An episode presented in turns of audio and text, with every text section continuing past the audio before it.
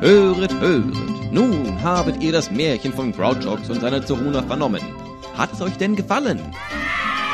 So wollt ihr sicher noch mehr davon. Wollt euch es gar mit nach Hause nehmen.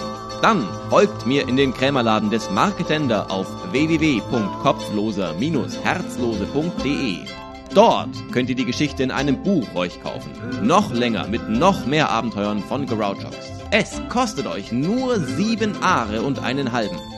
Oder nehmt die handliche Silberscheibe, auf der die Erzählung gesprochen ist, in hervorragender Klangqualität. Besser, als ihr es hier hattet.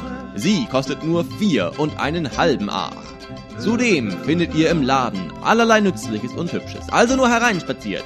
Kommt auch bald wieder vorbei auf www.kopfloser-herzlose.de und lauscht den neuen Märchen, die ich euch bald erzählen will.